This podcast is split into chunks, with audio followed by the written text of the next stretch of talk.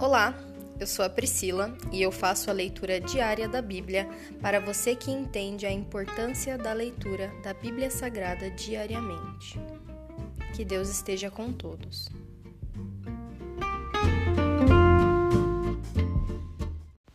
Ouça agora o capítulo 3 do livro de Oséias.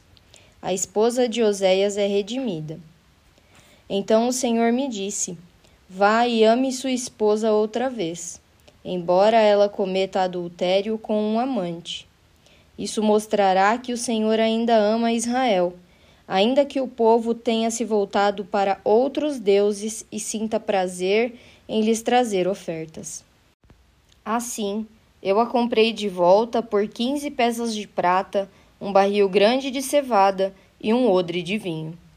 Então eu lhe disse: Você viverá em minha casa por muitos dias e deixará de se prostituir.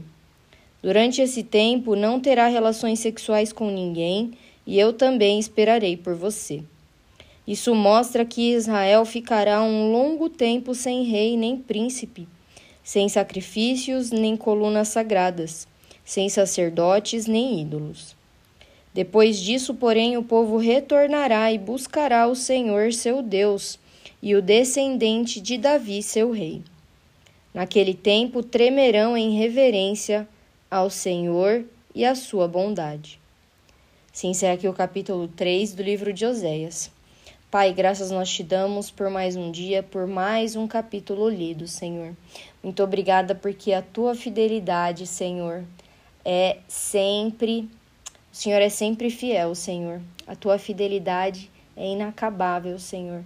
Mesmo nós sendo falhos, mesmo nós o traindo muitas vezes, Senhor, mesmo nós nos distraindo com muitas outras coisas e não buscando a tua palavra, Senhor. Mesmo assim, o Senhor se permanece fiel, e a tua promessa é que nós seremos fiéis a ti também. Nos torna, Senhor, puros, mais alvos do que a neve. Nós amamos ao Senhor e nós te buscamos todos os dias. Essa é a nossa oração, Pai, em nome de Jesus. Amém.